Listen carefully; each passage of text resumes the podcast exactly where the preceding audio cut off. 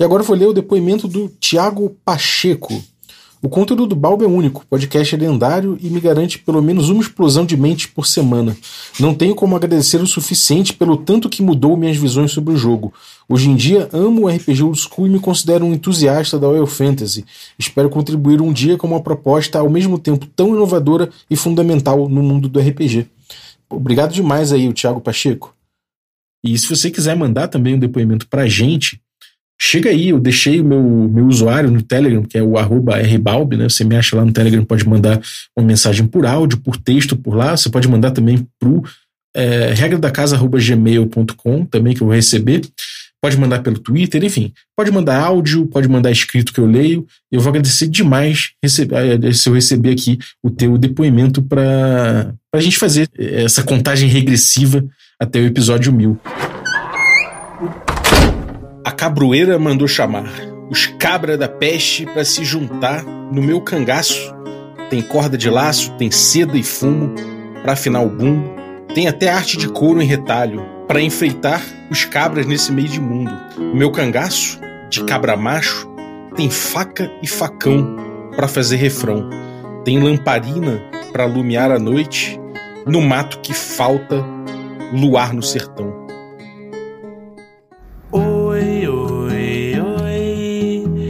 Café?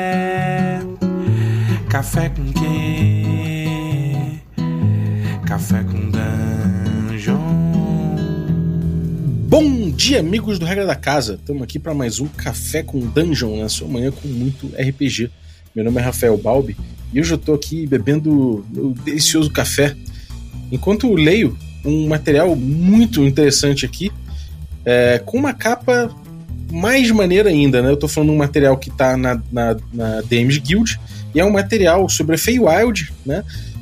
Uma capa que já deu, já dá para entender do, o que vem pela frente. É uma capa feita com no, no estilo xilogravura, bem no estilo cordel. Você que ouviu a introdução já deve estar tá imaginando aí que, qual, qual a mixagem que vem pela frente. Mas se você quiser aí curtir o episódio, né? Ouvir sobre esse módulo aí da Damage Guild, é, enquanto bebe um café muito gostoso, como o meu, você pode ir lá em ovelhanegracafés.com.br utilizar o cupom Dungeon Crawl, tudo maiúsculo, que aí você vai beber esse café pô, delicioso, sem dejetos industriais, pequenos produtores, uma galera bem maneira que faz esse café, que é um café, pô, é, é um, um, café artesanal, né? Então, cara, é um gosto especial aí e que vale muito a pena investir. A qualidade de vida na sua manhã. Se você quiser um cupom ainda melhor, eu te dou.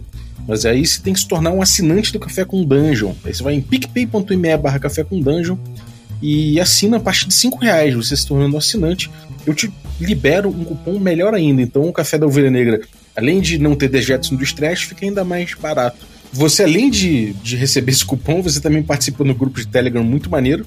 Tem uma galera trocando ideia de RPG, aprofundando o assunto. Além disso, recebe conteúdo extra e participa de sorteios dos nossos parceiros. Então, picpay.me barra café com dungeon dá essa força. Vamos lá, vamos falar de Wild Robbery com o autor Arthur Marques, que vem visitar aqui a D&D Cyclopedia. Bom dia, bem-vindo, Arthur. Opa, Bobby, bom dia. Queria agradecer mais uma vez pela oportunidade e dizer aos ouvintes que eu estou aqui tomando um café guatemalteco com notas caramelizadas. Que beleza, hein? Pô, falam que é, que é bom o, o café da, da, Guatemala, né? é, é gostoso sim. Maneiro, maneiro. E cara, é, antes da gente entrar no Feywild Robber, né, que é o teu módulo de, de, de jogo para D&D quinta edição na, na Games Guild. Conta pra gente, cara, você não tá no Brasil, né? Conta aí a, a tua origem e o que, que você foi fazer aí fora. Uh, então, eu nasci em Campina Grande, Paraíba. É, fui criado, criado lá e, e, fiz ciências da computação na boa e velha UFCG. E aí eu passei muito, muito tempo lá, no rato de, de laboratório. Até que eu recebi um, um, um convite para fazer o, o, doutorado aqui no Canadá. E aí foi bem. É, um, bolo, assim. Você faz o seu balaio, joga nas costas, se muda para outro país, começa a falar e escrever em outra língua, mas, mas é isso. E nesse tempo Uhum. todo jogando RPG. Você já jogava antes? Jogava. Eu jogo desde os meus 13 anos de idade.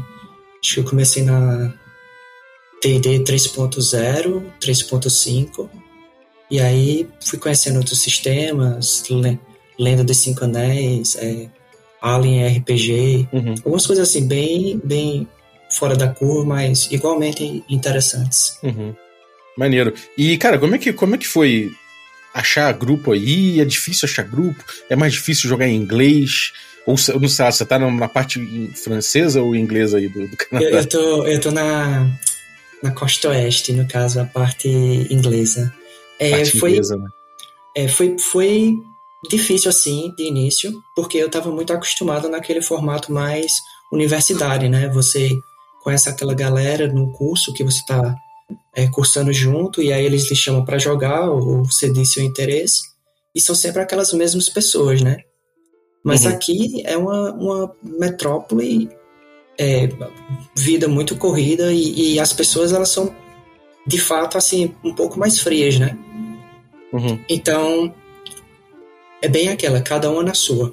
E aí, o, o formato que eu achei aqui, que está crescendo muito no Brasil agora, tem inclusive um, um servidor, é, o Adventures League Brasil, Uhum. mas foi esse formato que eu, o que eu achei aqui o que eu me identifiquei. Que é basicamente, tem uma pessoa que se disponibiliza, ela diz, ó, eu vou mestrar, são quatro horas, a aventura começa e acaba nessas quatro horas, a gente se encontra nesse bar ou nesse local público Uhum. e, e é isso. Sim. E aquela, né? Assim, você começa como total estranho, mas você acaba fazendo alguns laços de amizade, alguma, algum relacionamento, mas ainda assim é bem, bem restrito. É, você é meu colega, meu amigo de D&D Adventures League nessas quatro horas. Sim. E, e, cara, é, é, bom, acaba que você tá morando, né? Então você acaba ficando fluente na, na outra língua, né? Mas começar a jogar em outra língua tem uma dificuldade especial ou, ou entra no, no pacotão de adaptação? Cara, eu, eu acho que tem duas dificuldades. Assim, primeira, ela provém um pouco do ambiente, de você jogar em, em bares ou lugares públicos, e aí vai ter toda. é, não balbúrdia, mas vai ter muito mais sons e distrações, e você, em outra língua, tentando entender o que o mestre está falando, mais o que todos os outros estão falando, e filtrar esse som. De início foi, foi bem difícil. É tanto que era meio que de praxe, assim, eu sempre jogava com aquele estereótipo caladão, o que fala pouco, pra meio que, que trapace, trapacear nisso. Uhum. É, uma coisa que mudou muito foi por conta da pandemia, o pessoal começou a jogar bem mais online, e aí você jogar com fone de ouvido e, e na sua casa evita um pouco disso. Mas talvez tenha sido mais por, por questão de costume, né? Quando eu comecei a Uhum. jogar online, já fazia três anos que eu tava aqui. Uhum. E como é que foi esse boom do D&D aí fora, cara? Você sentiu isso acontecendo? É mais, é mais pronunciado aí na, no Canadá? É tipo, já que é tão próximo dos Estados Unidos, esse fenômeno Critical Role. Como é que funciona esse, negócio aí? É, em termos de RPG geral ou em termos de D&D? Cara, eu, eu sinto assim que as pessoas elas são bem, bem, bem voltadas ao produto, assim, de acompanhar cada lançamento, de discutir é, o que acon- aconteceu na semana. Por exemplo, tu, tu acabou de citar o Critical Role. É, o pessoal tava fazendo é, festa para assistir os episódios juntos aqui. Uhum. Então, algumas coisas assim elas são bem evidentes e outra é meio que um, um pouco mais de contato com a fonte, né? É, por exemplo, isso do Adventures League. Tem um, um cara que eu jogo com ele que ele conhece um dos escritores, que é bem famoso no, no Adventures League. E aí você tem uma dúvida, você vai pingar o, o- o autor direto, né? Em vez de, de, sei lá, começar a ca- catar isso em fórum. Então tem essas diferenças. Uhum. Maneiro. É, cara, e, e- e essa coisa do. é- Essa coisa de outros sistemas, é, de tem esse, esse, essa noção aqui que o pessoal fala. Não, mas é porque para os gringos, ou para os americanos, ou para sei lá, pra, pra galera de fora, de forma geral, é, RPG é sinônimo, é D&D é sinônimo de RPG. Você sente essa parada aí? Cara, isso é uma ótima pergunta. É, existe muito muito apreço por alguns outros sistemas, mas eu percebo isso muito mais na Europa por, por comunidades e servidores que eu participo. Por exemplo, eu tentei jogar Alien aqui porque eu sou um fã de ficção científica. Eu não consegui, porque a galera gosta muito mais de, de Dungeons and Dragons aqui do que do que é, desses outros tipos de sistema. Mas é uma coisa bem de, de região, eu acho. Porque, mais uma vez, é, você pula para a Europa, você vai assistir Discords ou, ou, ou Twitch de, de streamers europeus e é o oposto, assim, você mal vê Dungeons and Dragons lá. Ao menos pelo uhum. pouco que eu, que eu posso. É, que eu conheço. Uhum. É mais americano e canadense, então, né? Eu creio que sim. Uhum, maneiro. E, bom, vamos lá, vamos cair pro Feywild, cara. Vamos cair pro Feywild Robbery, que é uma aventura que, bom, ela é inspirada, né? Ela é bastante inspirada aí em traços brasileiros, de cultura brasileira, né? Até a capa aí é uma xilogravura de um, de um eu não sei, eu não sei que criatura é essa aqui, é um é um basilisco. É um basilisco, é verdade, é um basilisco, é o basilisco da parada. Verdade. Ele tá bem bonito, inclusive, muito, muito bem, bem trabalhado, assim, cara, bem, bem, bem cara mesmo. Você poderia ver essa ilustração aqui no meio de outras estilogravuras de cordel, por exemplo, tranquilamente, né? Conta aí pra gente sobre o que, que é essa aventura e as influências dela. Tá, beleza. É, eu só vou pegar o gancho da, da arte para agradecer ao, ao, meu colega de, de escola, é, Raoni Oliveira. É, você pode seguir ele no, no Instagram, eu acho que é at Inc. Mas depois a gente eu, eu compartilho o link. É, e ele fez todas essas artes em estilogravura, porque a ideia dessas aventuras é, é bem exaltar é, a cultura brasileira, a cultura de, de onde eu, eu origino, o, o, Nordeste. E você tem essa, essa sacada de é, cada autor pode criar um domínio das fadas, ou no caso a Feywild, e escrever o que ele bem deseje nesse domínio, desde que ele siga algumas regrinhas é, do servidor ou disponibilizada pela, pela Wizards. Então, uhum. Em cada uma dessas aventuras, eu peguei uma música nordestina e tentei dizer, tá, com essa música, o que é que eu, o que é que eu posso fazer? E como tu abriu a, é, a chamada do podcast, essa, essa Wild Robbery é sobre o cangaço, sobre é uma música da, da Cabroeira, em que você vai se juntar a um, um grupo de, de goblins para assaltar uma caravana. E, e isso é bem inusitado, porque uma das primeiras vezes que eu fui mestrar essa aventura, um jogador fez: calma, calma, assaltar a caravana. Normalmente o papel do aventureiro é proteger a caravana. e, e, e, aí, uma coisa que é bem legal é, da Feywild é que você pode brincar muito com, com conceitos. Como, por exemplo, não sei, é um tribunal. O tribunal, no, no mundo real, ele, ele tá amarrado em fatos. Mas se você for para Feywild, pode ser que uma, uma coisa que você tenha feito, uma palavra que você tenha dito, tenha, tenha muito mais peso do que evidência real. Então, essa ideia de você ir lá assaltar a caravana, você não vai realmente assaltar a caravana. Você vai comprar e negociar coisas com, com, com os, os membros dessa caravana. Só que para é, manter as aparências e manter a, a ideia de que nós estamos num lugar desértico, inhospitável, é, com, com tiroteios e afim, eles tem que brincar com essa ideia de teatrinho e fingir que eles estão realmente roubando uma caravana.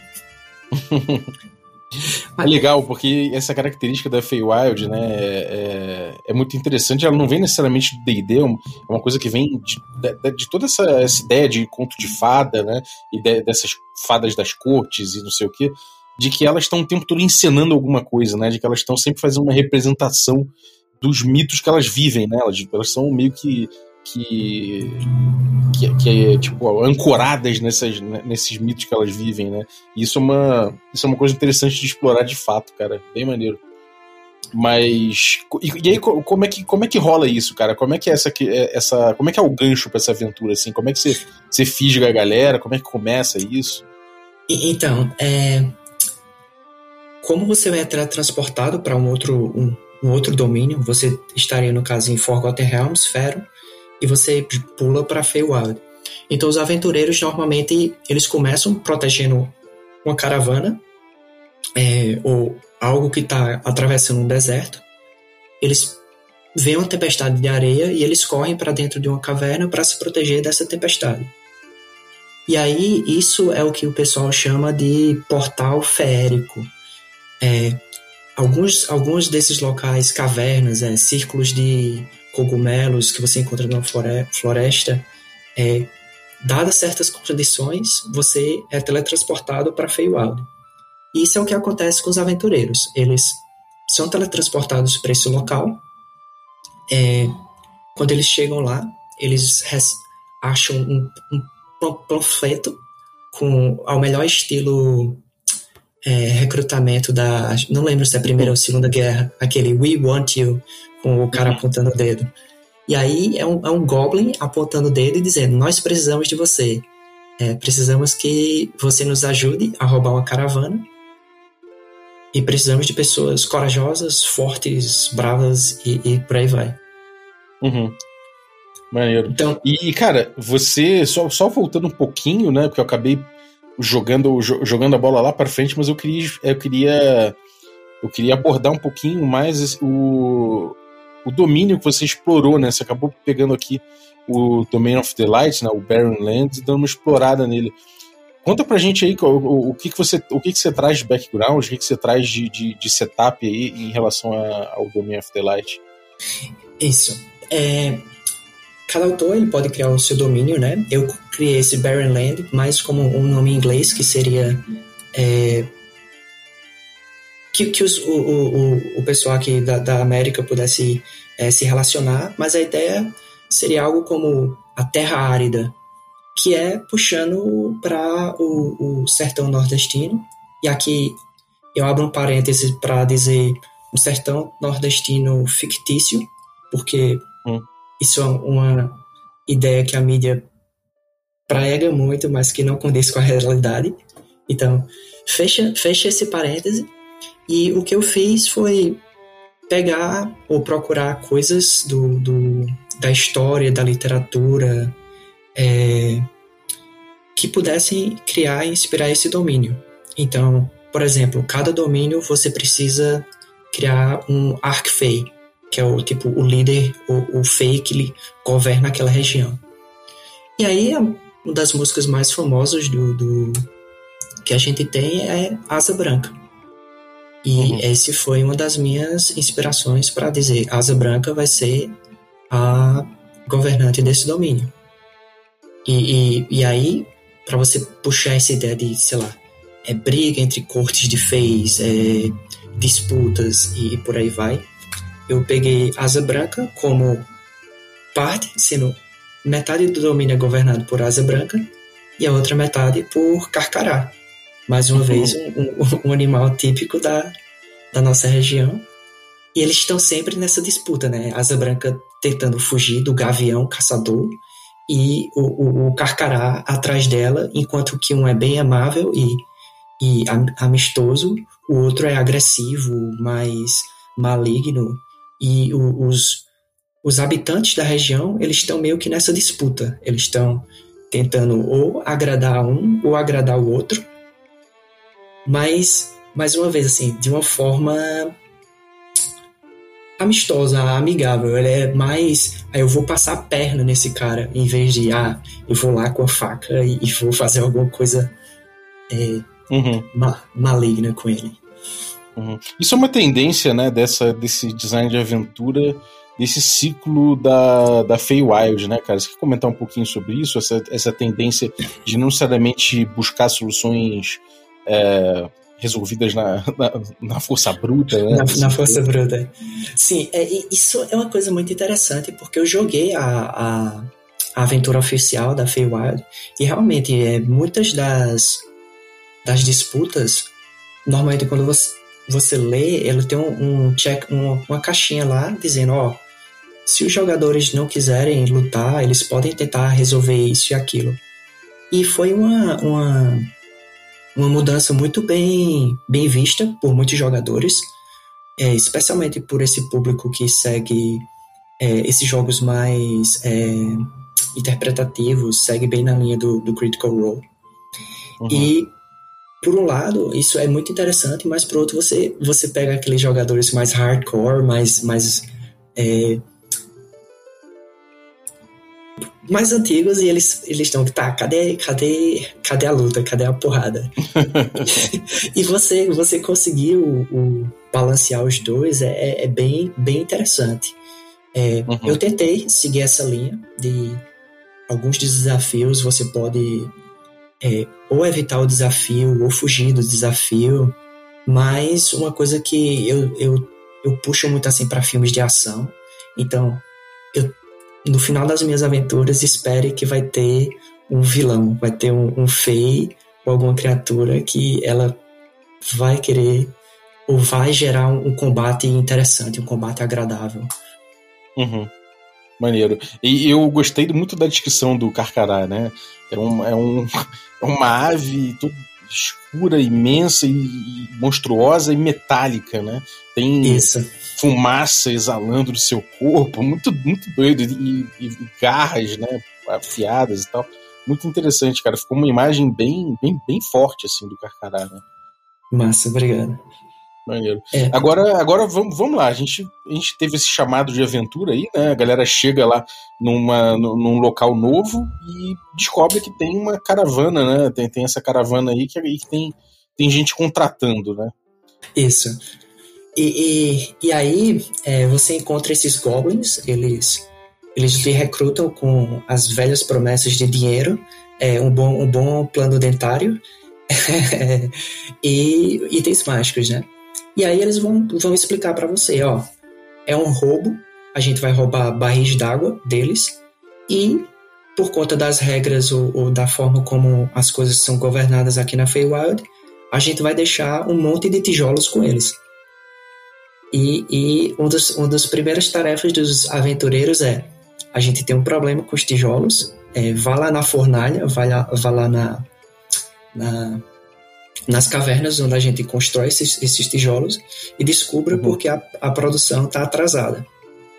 Uhum. Então, os aventureiros vão, vão encontrar um problema, é, tentar uma solução, ou por combate ou por, por negociação. E após esse momento, eu puxo um pouco para é, Dune, que acho que muita gente assistiu é, recentemente, porque você vai cavalgar uma libélula gigante e carregar esses tijolos a, até a caravana. Uhum. Uhum. E, é, e aí é, vai ter várias criaturas, né? Tipo é, grifos, arpias, é, e todos as criaturas que você pode imaginar, aladas que você pode encontrar no caminho.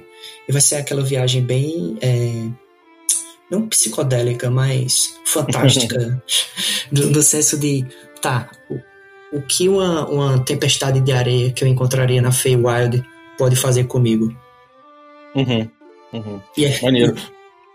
É, uma coisa que eu notei aqui que você, quando descreve os goblins, né? Os, os, os goblins fora da lei e tal Uh, você traz aqui um, um, nome de cada um, né? Você traz aqui como cada um é visto, uh, o que, que, ele faz e tal. Isso dá uma, dá uma profundidade de roleplay, né? Porque quando você faz isso, de certa forma, você não está colocando ele como aquele, aquela criatura que no, no, nos créditos do filme vai aparecer como Goblin número 1, um, Goblin número 2, Goblin número 3, né? Você está dando uma Sim. personalidade para eles e isso por si só já é um estímulo ao engajamento com a aventura de outra forma, né? Sim, e, e um outro parênteses engraçado aqui é que cada um dos goblins eles têm nomes de, de peixe. e. E, e, é tipo é, baleia, é, atum, é, peixe-gato e por aí vai.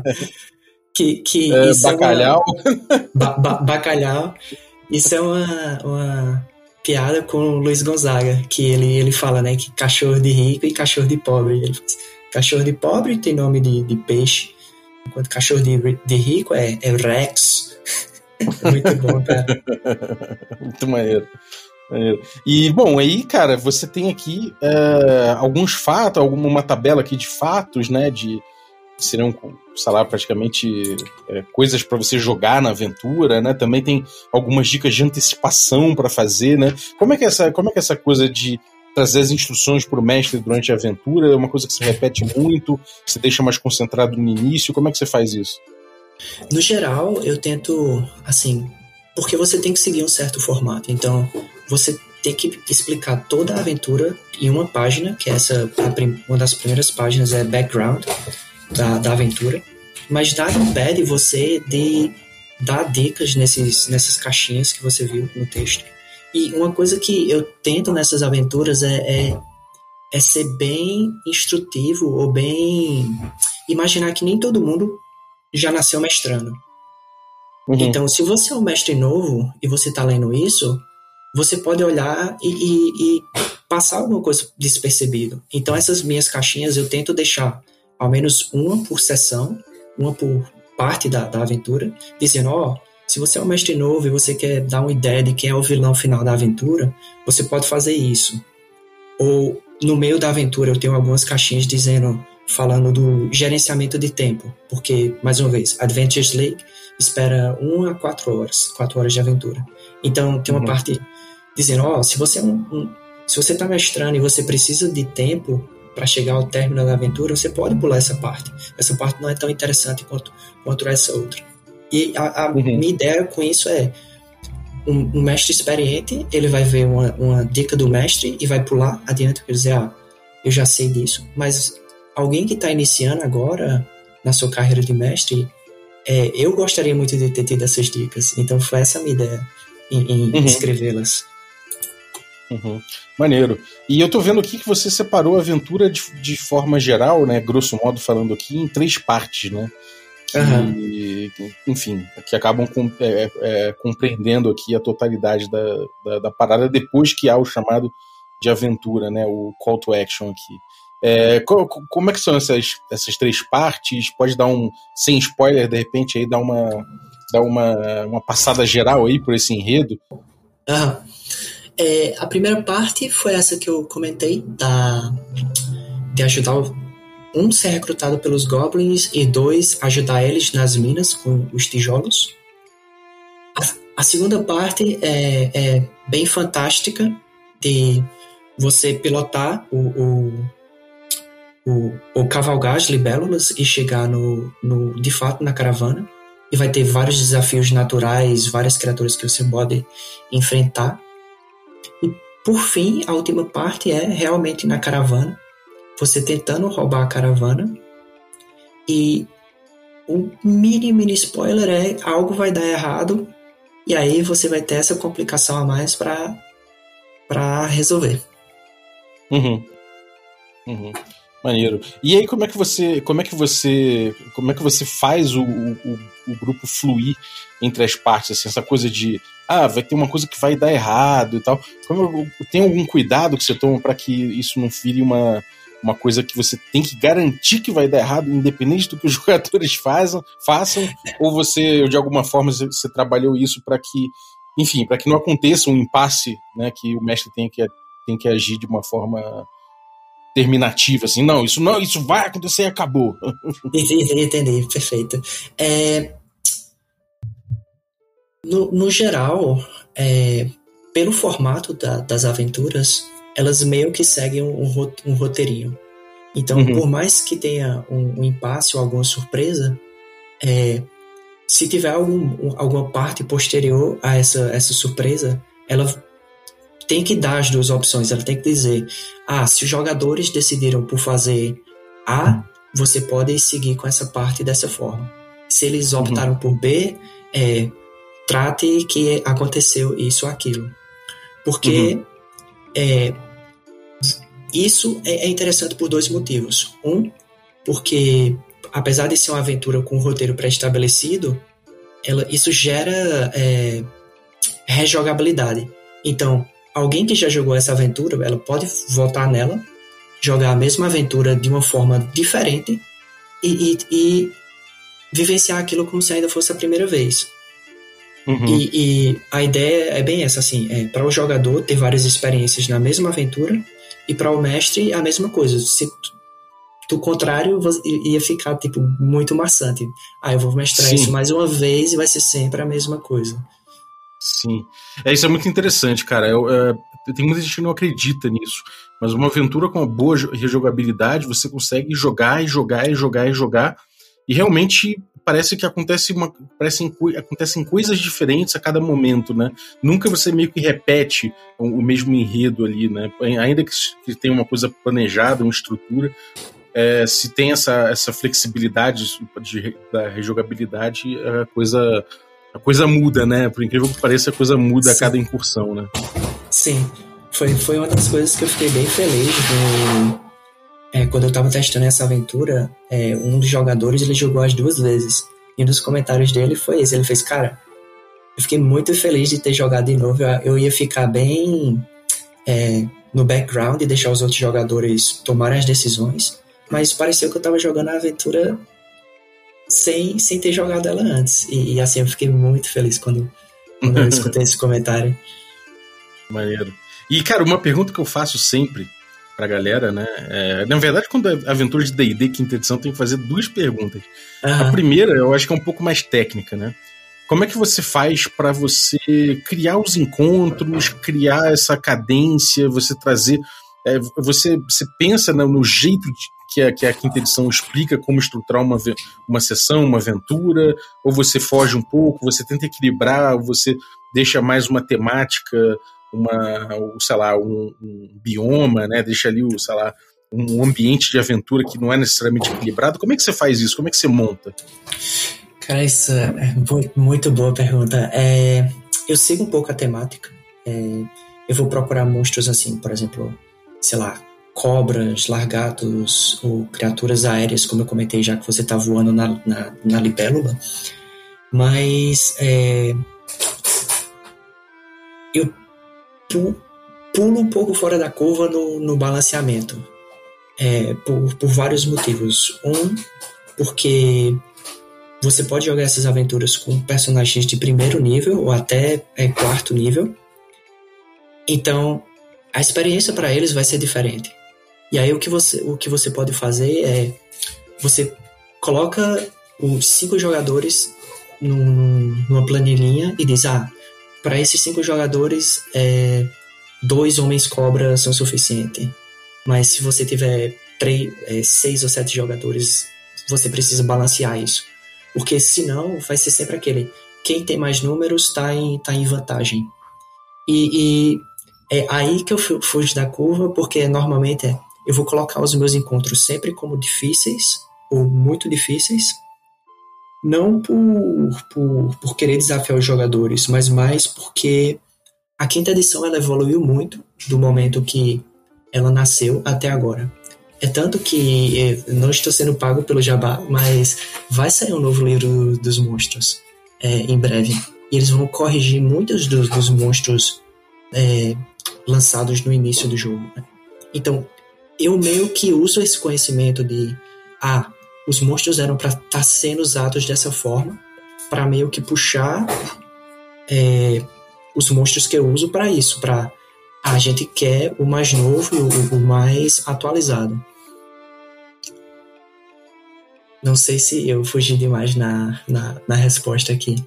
É, de recursos, é, tem um, um sitezinho muito legal. É, clube de luta dos, dos, do Kobold, que você basicamente é uma planilhinha com vários tipos, é bioma, nível de desafio, tamanho do seu grupo, é, challenge rating e por aí vai.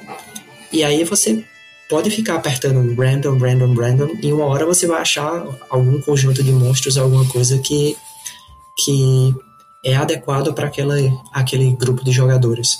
E eu uso isso muito, muito mesmo. Porque você sentar e seguir aquela regra de ah, tem que ser tanto de XP para cada jogador, é, tal nível de desafio. Eu acho que é muita, muita matemática e às vezes você pode tomar algumas dessas decisões de forma mais fluida. É, total, cara. Você não fica limitado a certo budget de XP ali, né? Você, você acaba podendo fazer escolhas mais temáticas, né? Coisas assim que, que casem melhor com a tua aventura, né? Sim, sim. Uhum. Maneiro. Agora, a segunda pergunta que eu sempre faço, cara, é o seguinte: qual a diferença de você fazer uma preparação doméstica para uma aventura você escrever uma aventura que vai ser lida por um monte de gente, que você vai botar na, na Dames Guild, que vai ser um produtão. Como é que, como é que funciona isso? O que, que você viu de diferença? Que tipo de cuidado que você, você falou, cara, isso aqui é fundamental? Como é que você daria dica para as pessoas que estão ouvindo? Foi um processo muito interessante, assim, eu aprendi muita coisa, principalmente porque eu sou eu, eu era bem leve como mestre. O que eu fazia era eu pegava uma, uma folha de ofício, escrevia um círculo início e colocava um círculo final, e aí eu quebrava, né? Aqui vai ser parte 1, parte 2, parte 3, e puxava umas setinhas dizendo: aqui vai ter um encontro, aqui vai ter isso, eu preciso descrever essa, é, essa cena. E aí, o, o, processo de, tá, como é que eu parto dessa folha de ofício para um, um, uma aventura de 25, 30 páginas? É, Sim. um você seguir um pouquinho o template deles, de para cada cena você descreve é, como é que é o ambiente, como é que é a luminosidade, é, quais são as coisas assim que mais atrativas naquela, naquela região. E, e só, só preenchendo esse, esse templatinho você já vai gerar algum conteúdo. É, dois é ter um cuidado de se tiver uma outra pessoa lendo isso, que ela, por exemplo, não conhece nada sobre o sertão semiárido. Como é que eu explico para ela o, o, que é que é um cacto, o que é que é um. É, como é que é a flora desse, desse, desse local? E aí você, você vai ter que ir elaborando esses passos. É, eles têm uns bloquinhos de textos que são bem interessantes, que são é, umas caixinhas cinzas que alguém que não tem, não sei, habilidade narrativa ou, ou que, por exemplo, não tem uma eloquência tão grande, ela pode pegar essa caixinha e ler para dar a descrição de um local. Então, isso é uma das coisas que, que você precisa fazer para colocar na sua aventura. Uhum. É, uma coisa que é, foi bem diferente e, e, assim, principalmente aqui na América do Norte, eles têm muito cuidado com com conteúdo, e é uma coisa que, que começou principalmente nessas últimas duas, duas edições. É, toda aventura, ultimamente, elas têm um alertas, é, conteúdo sensível. E, uhum. e você tem que prestar atenção nesses conteúdos. Por exemplo, um dos meus goblins de início, o nome dele era Ressaca. Eu botei isso porque eu achei engraçado, né? E, e eu pedi em um momento para alguém é, nativo ler a minha aventura e o cara fez, ó, oh, esse nome ressaca, ele é bom, mas não sei, é, alguém que tem um problema com alcoolismo, ela não, não vai achar isso engraçado. Então tem uhum. essas pegadinhas assim, tem essas coisas que você tem que prestar atenção, porque você não está escrevendo só para o seu grupo de amigos de, de faculdade. Você tem que pensar em todas as pessoas que podem chegar a ler ou, ou comprar o seu produto. Então tem esse cuidado especial. Uhum. É, ainda mais tratando de D&D que atinge muita gente, né, cara? Realmente não é um nicho, não é uma coisa que você tem ali necessariamente um, sei lá, um hall de, de, de, termos ali correntes e tal, é uma coisa muito mais ampla, né? O D&D é um públicozão, né? Então tem, tem que ter o cuidado redobrado, né? Exatamente. É, é, talvez a melhor comparação seja se você está fazendo uma aventura assim para um público grande, pense como se você estivesse fazendo um filme é, PG 13 anos. E, uhum. e, aí você vai ter a sua, a sua sacada. Boa, boa, boa dica, cara. Agora, pô, eu vi aqui, tem, tem um mapa de um dogfight em, porra, no meio do, no meio do, do sei lá, do, no meio das nuvens aqui, um mapa bonito, inclusive. Fala um pouco aí desse, desse rolê aí. Como é que você como é que você planejou essa cena? Como é que é esse dogfighting? Conta pra gente. É, é bem essa ideia de puxando de, de Dune, que eu, eu tenho assistido, né? Você é, naquelas libélulas, naquelas é, naves voadoras e tal. E aí eu fiz, pô, como é que eu posso puxar isso para um, ter um combate aéreo? E aí, é essa ideia dos os aventureiros estão montados nas suas libélulas gigantes e eles são atacados por criaturas aéreas. E vai ter toda essa brincadeira de, ah, eu posso, sei lá, mergulhar no meio das nuvens, é, é, usar a, a minha montaria para ir mais rápido, tentar fugir dos, das criaturas que estão me perseguindo. E é uma coisa uhum. que não é convencional, né? Assim, eu tentei, em alguns dos meus encontros, puxar coisas que, por exemplo, combate aéreo não é uma coisa que você vê todo dia numa aventura. E talvez fosse ser interessante é, puxar isso. Uhum. É, tem vários outros mapas também. Esses mapas é, foram não desenhados à mão, mas desenhados com, com, com um softwarezinho. Só para uhum. dar uma ideia, se você, principalmente se você quiser jogar essas aventuras online, né? E aí você não vai uhum. ter esse tra o trabalho para criar esses mapas você mesmo. Uhum. E você faz um kit completo aqui, né, para com assets online, né? Isso. É, os mapas, é, algumas das imagens de xilogravura que você vai, vai ter na aventura e os uhum. tokens dos, dos personagens que, é, porventura, você vai, vai encontrar. Uhum. Bem legal, cara. O, o, material tá bonito, tá, tá interessante mesmo. E, pô, eu fiquei. Eu, eu fiquei especialmente feliz aqui de ver esse mapa aqui do Dogfight. Eu falei, pô, essa cena deve ser maneira. É.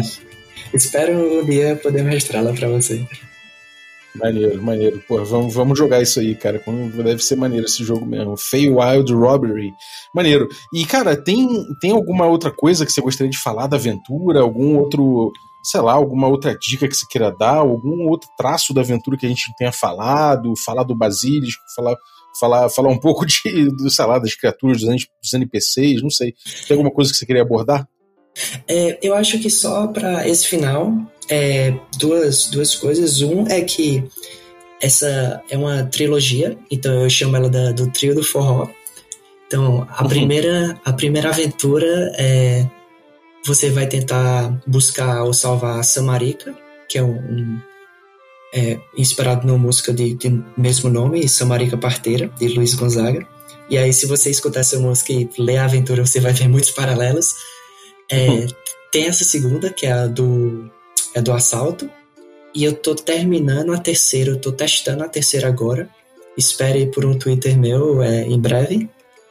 É, e uma coisa que a gente tocou brevemente, é, talvez não tenha, não tenha falado tanto, foi só dos vilões que em cada uma uhum. dessas aventuras basicamente tem um fei maligno que eles vão eles vai tentar atrapalhar os planos dos, dos aventureiros uhum. e, e, é bem aquela ideia de ah como é que eu faço um, um mini vilão um mini boss fight para fechar a minha aventura numa cena de ação ação legal e aí tem esses uhum. vilões é, um deles é um inspirado no Tamanduá o outro no Jararaca.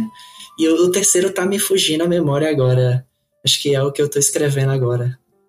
Mas, mas é, o, o, se você ver a aventura, você vai, vai ter essa sacada. Bem maneiro. Bem maneiro. Tem uma coisa interessante aqui, cara, que é uma estimativa de quantos minutos vai durar cada parte da aventura, né? É, isso é uma coisa que sempre me fascina, cara. Como é que você fez isso? Você, você, você criou com uma, com uma estimativa na cabeça? Você criou e deixou rolar playtest aí você botou lá? Ou a mistura das duas coisas? Como é que foi esse? É, eu acho que é bem a mistura das, das duas coisas. Você você precisa ter essa quebrada da aventura em partes mais por, por critérios de organização. E aí eu meio que segui receita de bolo. É, a introdução é 20 minutos, a primeira parte vai tentar pegar os 40 minutos restantes desse, desse primeiro trecho de hora. E aí, cada uma das outras partes eu, eu tentei pular para blocos de uma hora. É, uhum. Quando eu fiz o playtest, isso não, não vingou muito assim. Eu esperava ser quatro horas, uma delas foi três horas. Mas uhum. o que aconteceu foi quando eu fiz o segundo playtest com jogadores diferentes, eles acabaram conversando bem mais e, e seguindo por uma, uma rota um pouco diferente. É, então eu acho que, que essas estimativas elas são mais um conselho do que algo assim que foi medido ou que foi testado, porque isso varia muito, cara, de, de time para de equipe para de jogo para jogo. Então foi Sim. meio isso assim, foi um pouco receita de bolo, vamos testar isso é, e é, é, é de acordo. O que é um, uhum. um pouco estranho assim em comparação com, por exemplo, alguns dos jogos que eu, que eu joguei no é, no Brasil. É, alguns jogos de The Adventures League que eu joguei eram, eles eram cinco horas, um, um pouco mais, mais longos. E aí eu não sei se, se a diferença de cultura, da língua, das pessoas, do modo como elas tentam ser mais práticas ou, ou mais. É, jogar mais o, o roleplay. É, uhum. é interessante essas diferenças. Hum, é assim. Agora, uma, uma, uma outra curiosidade, só pra gente fechar é essa questão da, da resolução não violenta né, dos conflitos aqui de forma geral. Isso é uma impressão que eu tive logo quando veio esse, quando o D&D começou com esse papo, né, de que eles iam botar é, possibilidades de resolução não, não, não, não, violenta e tal. E eu vi que isso de forma geral aparece num sidebar, né? Aparece ali num cantinho, em alguma janelinha que eles colocam ali algumas possibilidades de resolução não violenta do conflito. Uhum. E uma coisa curiosa é que quando você você começa um combate, né? Você ali no, normalmente no combate você tem uma série de rolagens, você tem uma granularidade de resolução ali muito maior, porque você tem uma troca de golpes, você tem muitos poderes sendo usados, você tem muita coisa acontecendo ali que são micro interações, né?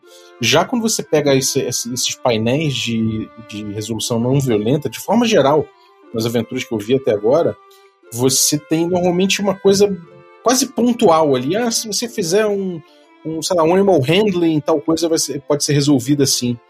Como é que você encara essa, essas diferenças, né? Parece que muitas vezes é, a resolução não violenta ela vai ser muito pontual, muito específica, né? Muito é, vai acontecer de uma forma quase um relâmpago assim, ao passo que o, o, o combate, as resoluções violentas vão te dar um pouco mais de granularidade para explorar.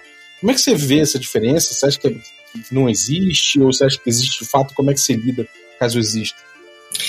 Eu acho que é, a principal diferença entre você dizer se vai ser uma rolagem pontual ou um combate é, é mais por conta do, do fato que você não tem como você colocar no, numa caixinha de texto é, todas as interações ou todas as falas que os, os, jogadores podem ter a respeito daquilo, né? Então, uhum quando você diz, ah, você vai fazer um animal handling para tentar acalmar essa criatura, é, você não tem como mensurar o quanto os jogadores vão tentar conversar com a criatura, o que eles vão descrever como eles vão se aproximar da criatura, ou eles vão tentar, sei lá, criar uma ilusão para afugentar a criatura, sei lá, que eu vou criar uma ilusão de um dragão é, para assustar esse goblin ou esse kobold. Então, no combate, é, essas rolagens elas estão premeditadas. Elas, você sabe, ah, o monstro tem 50 de HP, três uhum. ataques e eu derrubo ele. Em uhum. contrapartida, se você for pensar em cada uma das possibilidades do, do, do roleplay, é, é, é, impossível de você escrever isso. Então, uhum.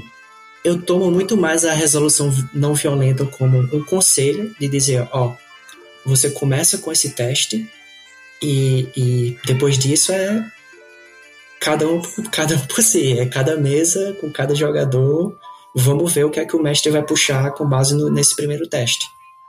Uhum. É, então, é assim: se, o meu conselho de mestre é: se você lê alguma coisa que peça um único teste, não toma aquilo. Eu concordo contigo, Bob. É, não toma aquilo como rolou um teste e passou, mas rolou um teste e como é que eu posso construir uma história a partir desse teste? Como é que eu posso criar uhum. uma situação tão emocionante quanto um combate a partir desse teste. Uhum. Boa. É, eu acho que é uma coisa importante mesmo, porque, de fato, né, se, se, se a gente parar para pensar, o combate, ele, ele meio que, por mais que os jogadores possam tomar decisões erradas e é, o mestre também atuar com as criaturas de forma certa ou errada, a gente sabe que, no fim das contas, é, existe uma durabilidade geral, né, dos combates, assim. É, a gente pode ter uma expectativa maior realmente da interação Pode ser que sim, pode ser que a rolagem venha terminativa e, e aí realmente é uma, uma prática, uma má prática, né? Melhor evitar. E se não for assim, você acaba nem tendo como prever direito quanto tempo vai durar. O negócio é realmente, como você falou, é, falou, é explorar a situação, né? Tentar não fazer com que a rolagem termine ela, mas que ela informe, né, essa, a situação toda. Exatamente. Maneiro. Maneiro, cara. Então, bom, é isso. É, vamos fechando aqui então essa, esse módulo aqui, né, o Feywild Robbery, que é uma aventura para uma aventura de 4 horas para personagens do nível 1 ao nível 4, para você fazer esse fazer essa, essa introdução aí, né, passar por esse tier 1 aí com os personagens. Maneiro, cara. E conta pra gente aí onde é que a galera acha teu rolê, tuas aventuras, é, a tua produção, onde te acha no Twitter, a galera que quer trocar ideia contigo, como é que, como é, que é? É, você pode me encontrar no Twitter no arroba Marques é, underscore ART. É, no Games Guild, se você procurar por é, Feywild, você vai achar as minhas aventuras. Ou pelo código delas é WBW é. É, eu vou deixar, vou deixar o link delas é, para tu provavelmente com um código de desconto. Mas eu vou Opa, ficar muito, muito feliz de, de escutar qualquer feedback que vocês tenham, é, coisas que eu posso melhorar em aventuras futuras. E uhum. eu acho que nas aventuras eu deixo o link do meu Discord, caso você queira me pingar lá no, no Discord também. Maravilha, maravilha. Então, galera, fica de olho aí nessas, nesses links que eu vou deixar, que, que o Arthur vai deixar pra gente. E, e, é isso, cara. Dá uma olhada aí no, no conteúdo do rapaz, que realmente é bem interessante, é bem maneiro. E D&D Quinta Edição tá cheio de, de pérolas como essa, assim, pra gente explorar. Não, fugindo um pouco do tema mais clássico do D&D, né, que às vezes a gente dá uma cansada, você pode dar uma variada um pouco aqui para dar um saborzinho diferente. Então, muito obrigado, cara. Valeuzaço aí. Volte sempre, cara. Sempre se tiver um, um, uma, uma aventura nova, tiver alguma coisa para compartilhar, mesmo uma discussão para trazer, sinta-se livre aí para participar do café. Bem-vindo. Obrigado. Eu que agradeço a, a oportunidade. Maneiro, tamo junto. E obrigado você que ficou ouvindo a gente até agora, que participou dessa conversa sem poder falar de volta. Mas obrigado pela audiência aí, valeu os nossos assinantes também, a galera que torna possível essa aventura, a galera que é o Café Expresso, Dentre eles, aí vou agradecer o, Walter Luiz Lada da Silveira. Muito obrigado, Walter, pela tua assinatura. Agradecer também os nossos assinantes Café com Creme. E aí, dentre eles, eu vou agradecer aí o Gustavo Murad. Valeuzaço, Gustavo, pelo teu apoio e todos os demais Café com Creme.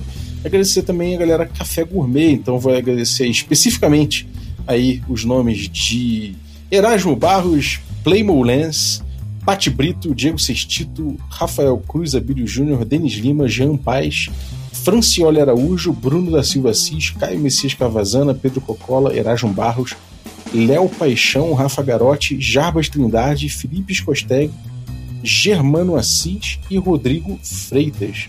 Galera, muitíssimo obrigado pelo apoio de vocês, um abraço e até a próxima.